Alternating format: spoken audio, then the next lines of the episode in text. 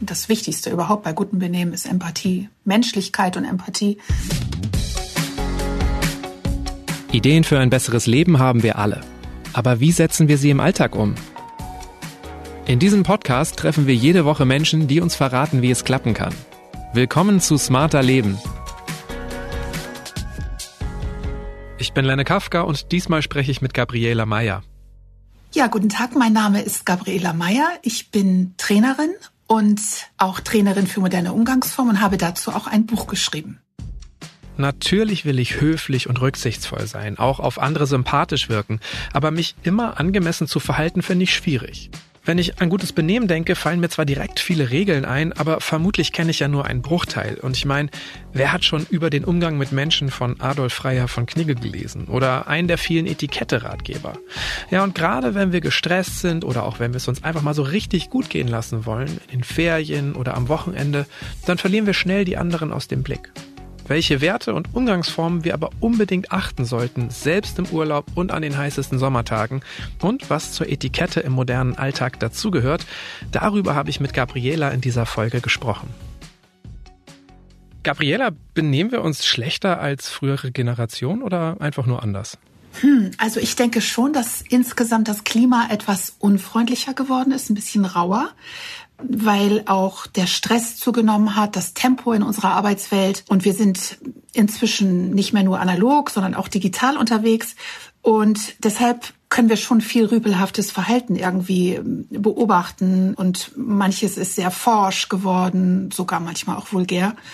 Und wir erleben leider auch Hassreden im Netz. Irgendwie scheint es so, als ob alle frustriert sind, sicherlich auch mitbedingt durch die letzten zwei Jahre. Und alle sind irgendwie leicht genervt. Von daher würde ich sagen, hm, es ist schon alles etwas ein bisschen unfreundlicher geworden, aber, und jetzt kommt das Gute, es gibt auch Hoffnung, weil wir haben ein stärkeres Bewusstsein entwickelt für bestimmte Themen. Also denken wir beispielsweise an Vielfalt, an Gender, an Rassismus, Frauenfeindlichkeit. Das heißt, wir beschäftigen uns viel stärker heute auch mit Achtsamkeit, Dinge, die wir uns sonst nicht angeschaut haben. Es gibt jetzt Community Manager in Unternehmen, die für gute Laune sorgen. Und wer irgendwie frauenfeindliche Witze macht, äh, der kann relativ schnell seinen Job verlieren. Das heißt, von daher, einiges ist vielleicht sogar besser als früher und nicht nur anders. Ja, das stimmt. Da ist seit ein paar Jahren zum Glück viel im Wandel. Bei guten Manieren, guten Benehmen, da denke ich aber auch sofort an sowas wie Knickeregeln von früher. Gibt's da auch irgendwas, was wir auf jeden Fall immer noch drauf haben sollten, deiner Meinung nach? Die Grundlage von allem ist erstmal, dass wir anderen Menschen mit Wohlwollen begegnen, noch vor allen anderen Regeln, dass wir hilfsbereit sind, dass wir mitfühlend sind und dass wir menschlich einfach unterwegs sind. Und deshalb würde ich sagen, also geh menschlich mit anderen Menschen um. Und das ist erstmal viel wichtiger, also der gegenseitige Respekt. Also ich glaube, wir sind dann mal wieder bei dem Punkt, dass konkretes Handeln von der Grundhaltung abhängt, die dahinter steckt. Und auch die Deutsche Knigge-Gesellschaft leitet ihr Handeln von vier Werten ab. Toleranz, Respekt, Aufmerksamkeit und Verlässlichkeit. Aber was ist denn dein Eindruck? Also ist den meisten von uns überhaupt bewusst, was hinter gutem Benehmen steckt? Ich habe schon den Eindruck, dass Menschen wissen, was hinter gutem Verhalten steckt. Also ich habe gerade einen Vortrag gehalten vor einer großen Bank. Da ging es um auch um Wertschätzung und Wirkung. Und das Interesse der Menschen an diesem Thema war so groß, also so überwältigend. Und alle haben eigentlich eine tiefe Sehnsucht auch nach diesen Werten, dass die wirklich auch äh, im Alltag, im Job gelebt werden. Eben, dass man wertgeschätzt wird, dass man tolerant miteinander umgeht. Von daher würde ich sagen, dass das alles die Werte, die du gerade genannt hast und gute Umgangsformen eigentlich sehr en vogue auch gerade sind. Mein Eindruck ist manchmal schon, dass wir das vielleicht so in der Arbeitswelt drauf haben oder wenn ich jetzt, ich war jetzt gerade neulich äh, auf der Hochzeit meiner Schwägerin, so da benehmen sich alle gut, haben schöne Klamotten an. Ja, aber dann ist es irgendwie der Alltag und dann achten viele nicht mehr drauf. Wie verhindern wir denn das, dass wir so im Alltag diese Werte außer Acht lassen? Weil du hast ja auch eingangs schon beschrieben, ne? Du hast das Gefühl, die Gesellschaft ist ja irgendwie rüpelhafter geworden. Naja, also ich weiß nicht, ob das bei besonderen Anlässen alles erstmal so gut läuft. Äh, meine Beobachtung ist da ein bisschen eine andere. Ich würde gar nicht sagen, es läuft nur im Alltag nicht und da läuft es super. Aber grundsätzlich ist es natürlich, hat es damit zu tun, uns selbst zu reflektieren, uns selbst weiterzubilden, zu gucken, wie verhalte ich mich, vor allen Dingen zu schauen, wie möchte ich selbst behandelt werden, wie möchte ich, dass andere mit mir sprechen und was tue ich? Also deshalb so ein bisschen auch selbstkritisch, auch als Kniggetrainerin oder als Kniggetrainer, mit seinem eigenen Verhalten umzugehen und sich zu beobachten und vielleicht aber auch sich Vorbilder, ist immer so ein bisschen blöd, sich Vorbilder zu nehmen, aber auch zu gucken, was gefällt mir eigentlich an einem Menschen, wie er auftritt. Äh, vielleicht zum Beispiel mir gefällt, wenn ein Mensch dienstbereit ist. Mir gefällt, wenn ein Mensch sieht, dass jemand Durst hat, ihm ein Glas Wasser gibt. Oder ich mit einem sehr erfahrenen Hoteldirektor auf einer Veranstaltung Veranstaltung bin, ich ihn beobachte, wie er sich auf dieser Veranstaltung anderen Menschen gegenüber verhält. Was kann ich davon lernen? Also, dass wir auch in unserem Auftreten nicht sagen, ich bin jetzt fertig, das habe ich von meinen Eltern gelernt und jetzt verhalte ich mich immer weiter so, sondern auch offen zu bleiben und sich den Luxus zu gönnen, auch vielleicht neue Dinge dazu zu lernen, wenn es um einen Umgang mit anderen Menschen geht. Ich finde bei dem Thema aber schwierig, dass es durchaus verschiedene Wahrnehmungen davon gibt, was gutes Benehmen überhaupt ist. Ne? Also klar, rüpelhaftes Verhalten empfinden wir wahrscheinlich alle als unangenehm oder unangebracht, aber hängt es nicht auch davon ab, in welchen Kreisen ich sozialisiert wurde und mich jetzt auch heute bewege oder auch was mein Charakter ist, mit welchen Werten ich erzogen wurde?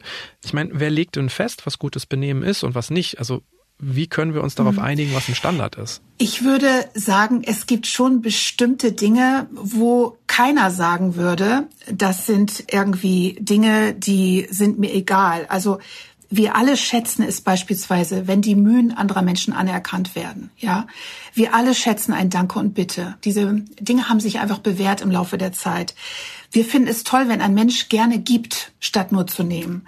Wir mögen es gerne, wenn wir ein liebes Wort bekommen von jemandem, ja, wenn wir gesehen werden und wenn wir genießen können. Also all diese Dinge oder auch höfliche Gesten wie Pünktlichkeit und so weiter, die natürlich auch wieder je nach Kultur unterschiedlich sind. Wir müssen ja auch nochmal auf die Kultur gucken, wo wir uns gerade bewegen.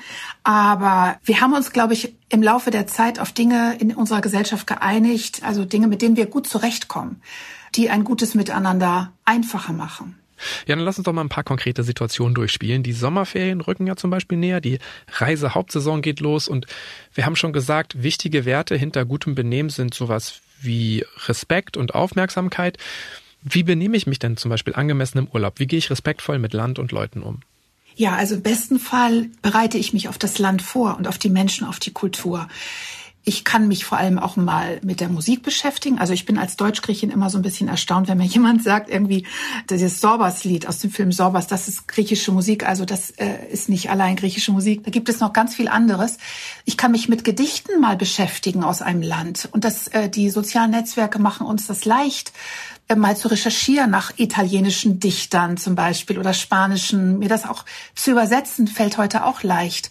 Und da bin ich ein bisschen erstaunt manchmal, dass viele äh, doch eher sich nur auf den Pool vorbereiten, vielleicht, also einige, nicht viele. Also ich stelle mich einfach auf dieses Land ein und ich kann das Land, das ich bereise, ich, äh, das, das macht mich auch reicher. Das erweitert meinen Horizont. Und vor allem, und das ist nochmal so eine kleine Beobachtung, die ich und bestimmt auch andere mit multikulturellem Hintergrund machen, ist, anderen Menschen nicht ihr Land erklären. Also wie oft wird mir erklärt, wie Bauernsalat gemacht wird zum Beispiel. Oder wird einem Italiener erklärt, wie er Espresso zu trinken hat oder sowas. Immer wieder meiner Mutter, die Athenerin ist, wird sogar etwas übersetzt von jemand, der die Sprache nicht spricht. Da ein bisschen Zurückhaltung üben und auch nicht denken, wenn ich zwei Wochen in einem Land war, kenne ich das Land aus dem FF. Selbst wenn vielleicht die Gastwirte einem dieses wunderbare Gefühl gegeben haben, dass man komplett dazugehört. Aber um ein Land wirklich kennenzulernen, braucht es ein bisschen länger und auch Sprachkenntnisse. Adolf Freier von Knigge war der Meinung, dass zum Reisen Geduld, guter Humor, Vergessenheit aller häuslichen Sorgen gehören und dass man sich durch widrige Zufälle, Schwierigkeiten, böses Wetter, schlechte Kost und dergleichen nicht niederschlagen lässt. Heißt das im Grunde im Urlaub häufiger mal entspannt bleiben, weniger beschweren, klarkommen, damit das nicht alles nach Plan läuft? Ja, also schön wäre das, weil perfekt ist irgendwie langweilig. Warum nicht ein bisschen mehr Gelassenheit im Urlaub mitbringen und Spontanität? Ich sehe im Urlaub oft beispielsweise, wenn ein Auto ausgeliehen wird, dass dann Touristen irgendwie, also typisch eigentlich auch für unsere Mentalität, dass wir ganz lang um das Auto herumlaufen und jeden Fehler, jede Beule fotografieren. Das ist in bestimmten Ländern einfach. Ja, so lernt man das in Deutschland. Ne? Quatsch. Ne? Das, das war das ja, erste, genau, was so lernt beim, man das vor uns. Äh, beim, beim Mietwagen mieten Also beigebracht wurde. ein bisschen lockerer werden, genau. Ein bisschen cooler werden, so wie Vielflieger, also sich nicht direkt aufregen, wenn es mal eine Flugverspätung gibt oder um Gottes Willen. Also ein bisschen mehr Gelassenheit würde uns, glaube ich, allen ganz gut tun. Ja, wenn du jetzt äh, einen Flieger schon ansprichst, da ist es doch oft so, ähm, man setzt sich in eine dieser drei Sitze und dann will man was lesen und dann hat der Sitznachbar oder die Sitznachbarin schon so den Arm auf der Lehne. Und dann ist immer so ein merkwürdiges Gerangel mit den Unterarmen. Fühlt sich jetzt auch nicht super höflich und angebracht an. Wem gehört denn eigentlich die Sitzlehne? Du bist ja auch ehemalige Flugbegleiterin. Ja, ich habe bei der Lufthansa gearbeitet. Also am besten überlässt man seinen Sitznachbarn in der Mitte die Armlehne. Die arme äh, Person, die sitzt ja so ein bisschen eingequetscht in der Mitte zwischen den beiden. Und die Alternative ist, dass man einfach zum Abstützen des Ellbogens den vorderen Teil der Armlehne nutzt und der andere bekommt halt den hinteren Teil. Okay, also im Zweifel muss man halt miteinander sprechen und zwar freundlich und sich Oder einigen. genau, man spricht miteinander, richtig. Was ich in Flugzeugen und Zügen auch immer auffällig finde, sobald es losgeht, holen die Menschen ihr Essen raus und dann wird geschmatzt, geknistert, es wird gekleckert und teilweise holen die Leute halt auch wirklich sowas wie gekochte Eier raus oder ja, irgendwelche Sachen, die halt stark riechen. Muss ich damit klarkommen oder ist so ein Essverhalten unangemessen? Ja, also ich habe auch ein bisschen Problem damit, dass so der öffentliche Raum immer so zur eigenen Stube umfunktioniert wird. Es ist tatsächlich ästhetisch eine Herausforderung. Auf längeren Flügen kommt noch der Alkohol dazu. Aber leider können wir uns unsere Mitreisenden nicht aussuchen. Und leider ist auch die erste Klasse kein Garant für gutes Benehmen.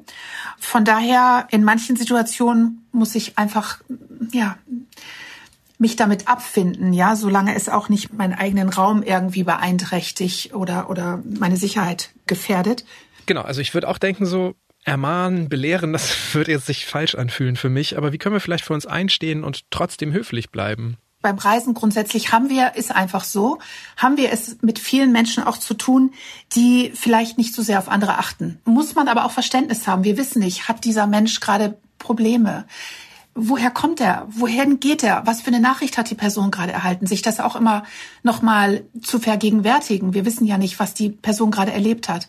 Und wenn wir selber vielleicht mal gerade krank sind oder eine schlechte Nachricht bekommen haben, denken wir, mein Gott, wie können die gerade so mit mir umgehen? Aber die wissen es nicht. Daher ist Menschlichkeit so ein bisschen wichtig und nicht sofort denken, weil sich jetzt jemand nur die Stirn runzelt oder sich hinter seiner Zeitung verschanzt, ist das ein ganz schlimmer Mensch, sondern wir wissen es nicht, warum diese Person das gerade macht. Ne? Also kann auch Empathie ein Teil von gutem Benehmen sein. Unbedingt. Also das ist ja das Wichtigste überhaupt bei gutem Benehmen ist Empathie. Menschlichkeit und Empathie das Wichtigste überhaupt. Was den Aufenthalt in einem Hotel betrifft, empfiehlst du, das Zimmer in Ordnung zu halten und den Koffer zu verstauen. Aber wo ist denn das Problem dabei? Ist das nicht meine Privatsphäre? Vielleicht reise ich ja in zwei Tagen weiter. Was ist daran so schlimm, wenn ich einfach aus dem Koffer lebe? Das Hotelzimmer ist zwar deine Privatsphäre, aber es ist ja nicht dein Zimmer, dein Haus, das dir gehört, sondern es gibt ja auch Personal, das diesen Raum säubert für dich, wenn du das möchtest.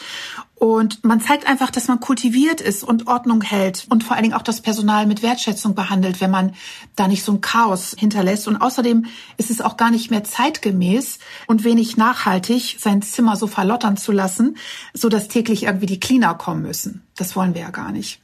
Um das noch ein bisschen tiefer drauf einzugehen, auf den Umgang mit dem Personal im Hotel. Also ich würde mir wünschen, dass Menschen auch eine Verbindung aufbauen zu den Menschen, die die Zimmer sauber machen. Also sie fragen, also im Urlaub zum Beispiel auch mal sich miteinander vorstellen. Also nicht das Personal immer nur so als so ein Personal, die sehe ich nur zwei Wochen, ich brauche keine Verbindung aufbauen, die interessieren mich nicht. Leider habe ich das viel auf der Welt so beobachtet. Stattdessen einfach mal zu fragen, was ist das für ein Mensch? Genauso wie im Job, ne, wo ich mich auch hoffentlich dafür interessiere, das Personal, was hier sauber macht. Wie geht es ihnen? Haben sie Kinder? Also einfach auch mal sich für die Menschen zu interessieren. Das finde ich ganz wichtig wichtig.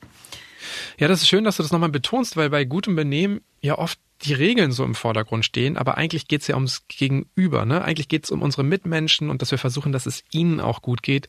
Und wenn wir alle so denken, dann haben wir es halt leichter im Alltag. Richtig, genau. Ich möchte dem anderen Menschen ein bisschen Freude mitbringen. Das ist doch das Schöne, was das Miteinander ausmacht, dass ich ein bisschen Freude verbreite, dass ich ein nettes Wort habe für den anderen, dass ich den sehe, weil wenn ich den anderen sehe, sieht er mich auch. Und das macht auch mehr Spaß. Also der Alltag macht mehr Spaß, es macht glücklicher, wenn man ein bisschen Freude verbreitet und äh, ja. Ist es denn aber gerade wenn man sowas im Blick hat, dann nicht auch okay, wenn man manchmal ein bisschen an sich denkt. Also zum Beispiel, wenn ich jetzt einfach Geld sparen will und das Frühstück nicht dazu buche und dann einfach nebenan Brötchen und Aufschnitt hole im Supermarkt und dann wieder durchs Foyer ins Hotel reinlaufe, benehme ich mich dann trotzdem noch okay? Ja, es kommt immer drauf an, in welchem Hotel bin ich gerade. Ist es jetzt ein Grand Hotel, dann ist es eher unangebracht. Ist es eine kleinere Pension, wo vielleicht auch eine kleine Küche auf dem Zimmer ist, dann ist es völlig okay. Es kommt auf das Budget an, was ich habe. Ja, ich kann mir vielleicht, das ist auch völlig in Ordnung, vielleicht kann ich mir in diesem Hotel das Essen gar nicht leisten. Dann kann ich das aber diskret machen. Also ich muss da nicht mit so einem dampfenden Hähnchen irgendwie durch die Hotellobby laufen. Da gibt es schon Tricks, da kann man sich eine Tasche mitnehmen und dann ist das auch, drückt auch jeder im Hotel durchaus ein Auge zu. Diskret ist da das Zauberwort. Genau. Was mir auch oft passiert ist, ich glaube, da ist so ein bisschen der, der Fitness-Trend spielt da rein, dass man in Hotelaufzügen auch häufig echt irgendwie auf verschwitzte Jogger trifft oder auf Leute, die in, in Flipflops in den, in den Spa-Bereich ja. gehen oder ins Fitnessstudio.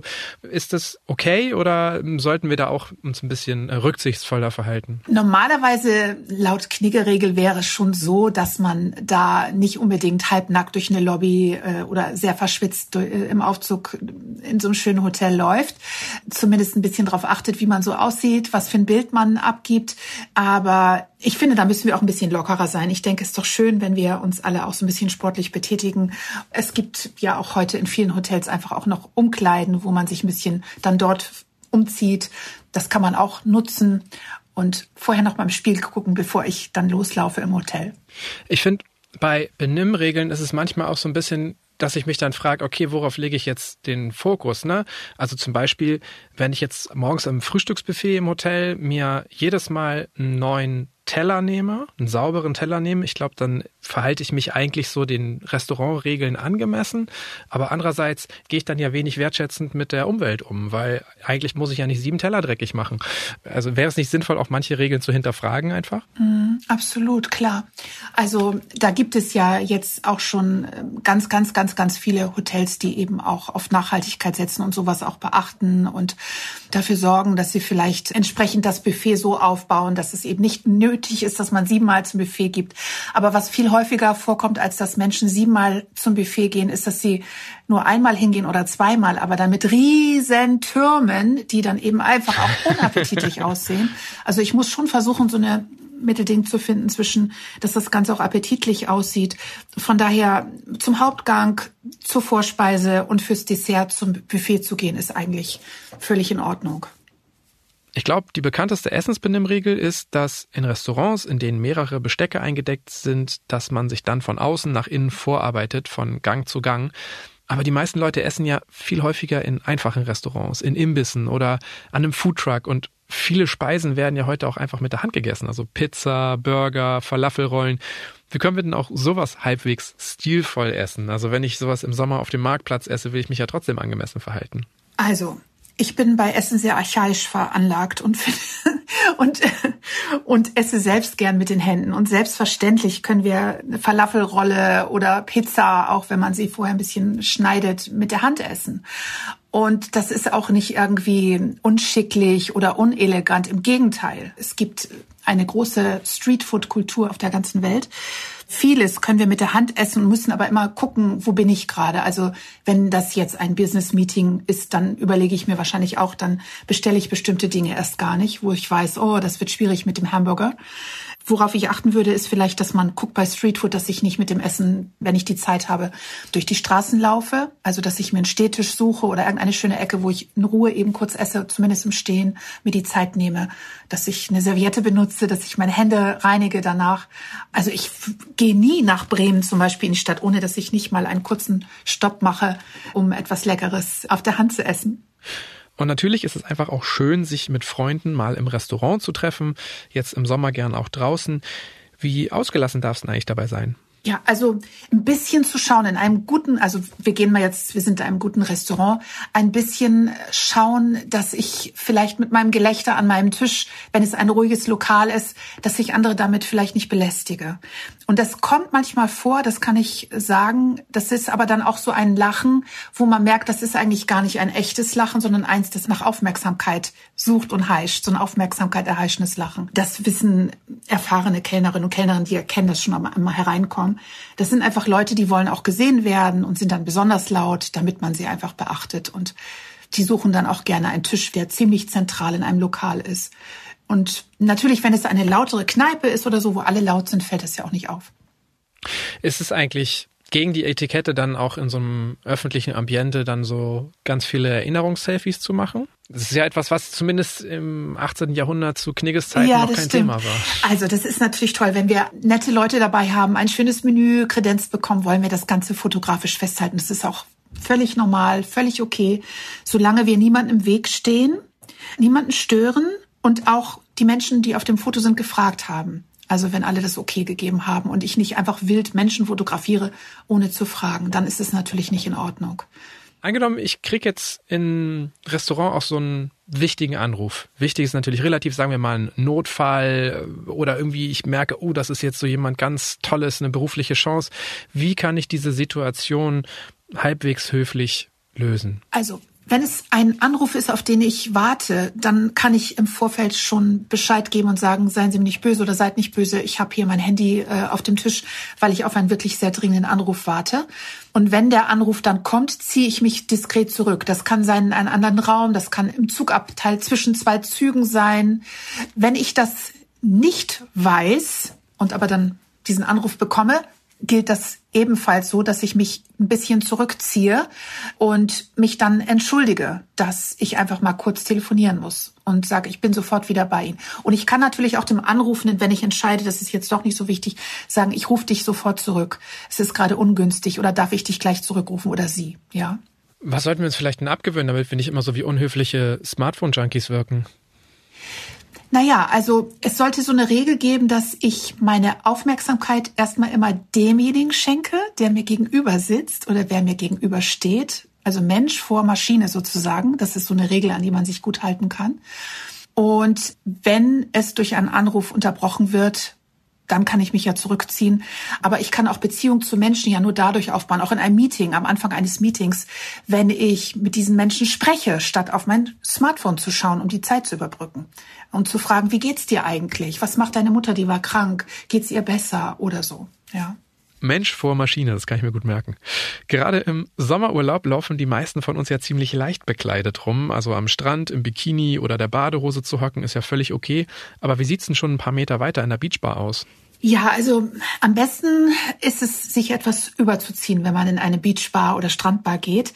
Für, ich sage jetzt mal bewusst, erwachsene Männer ähm, ist es immer ganz kleidsam, wenn sie ein schönes Hemd tragen, weißes Hemd zum Beispiel, und im Sommer auch gerne ein paar Knöpfe oben offen lassen. Und Trischik ist dann noch eine Zeitung unterm Arm. den Spiegel und, immer dabei. Und für haben. Frauen, ja, den Spiegel natürlich, genau. Und für uns Frauen gibt es wunderschöne Tuniken. Es gibt so sommerliche Flatterhosen und Wickelkleider, Franzenröcke. Die sind einfach luftig, aber wir sehen angezogen aus.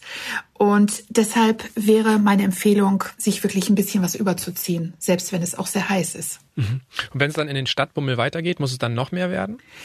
Ja, also kommt drauf an, wie ich jetzt gerade gekleidet bin in der Beachbar und was ich noch vorhabe in der Stadt. Wenn ich jetzt zum Beispiel eine Kirche oder so besuchen möchte, da muss ich schon entsprechend bekleidet sein, sollte die Schultern bedeckt haben. Genau. Für Kirchen, Moscheen, Tempel, Synagogen gelten dann nochmal besondere Regeln.